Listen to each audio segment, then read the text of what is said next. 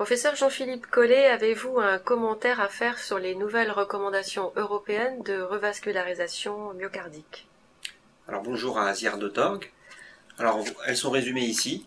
Donc c'est ce qu'on appelle les Pocket Guidelines euh, de la revascularisation myocardique qui ont été faites euh, à la fois par un chirurgien et un cardiologue interventionnel euh, comme chairman. Elles sont très bien, très pratiques et elles couvrent absolument tout le domaine de la revascularisation myocardique en allant de, euh, du diagnostic de l'ischémie myocardique chez le patient stable jusqu'à la prise en charge du patient instable qui doit être vascularisé avec toutes les techniques possibles et en passant par la pharmacologie.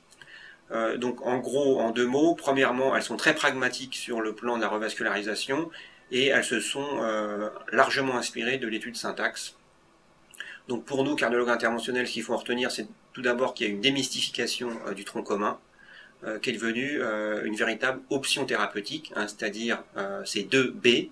Hein, donc ça veut dire maybe consider, ça veut dire qu'on peut considérer l'angioplastie comme une alternative de la revascularisation du tronc commun, et tout le reste est relativement assez bien balancé entre la chirurgie et globalement l'angioplastie. Donc on voit que la balance tourne dans la chirurgie quand ce sont deux patients qui sont tritronculaires avec un syntaxe score à plus de 22, donc c'est assez fiable.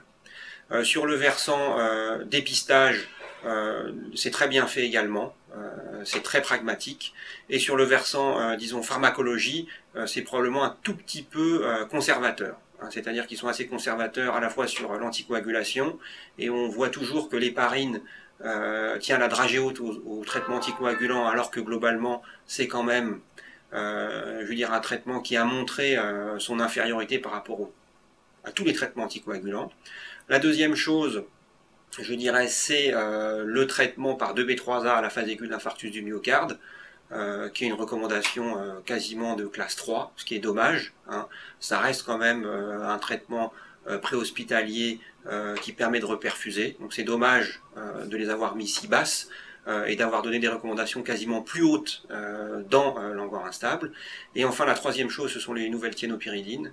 Euh, pour ce qui est de la pharmacologie, avec euh, les recommandations sur l'utilisation du prasugrel et même du ticagrelor. Euh, je vous rappelle que le ticagrelor vient tout juste d'avoir l'agrément par la FDA et n'est pas encore sur le marché. néanmoins, ils ont franchi le pas, ce qui est une bonne chose. Donc il est, recommandé, est avec une, classe 1A dans la prise en charge de l'infarctus avec angioplastie, comme le prasugrel. en ce qui concerne l'angor instable à haut risque, il y a une petite différence entre les deux médicaments, c'est-à-dire que le prasugrel et 2A, euh, alors que euh, le ticagrelor est 1A. Euh, personnellement, lorsqu'on regarde cette nouvelle classe thérapeutique, elles font quasiment jeu égal chez ces patients à très haut risque, hein, c'est-à-dire que ça réduit la mortalité.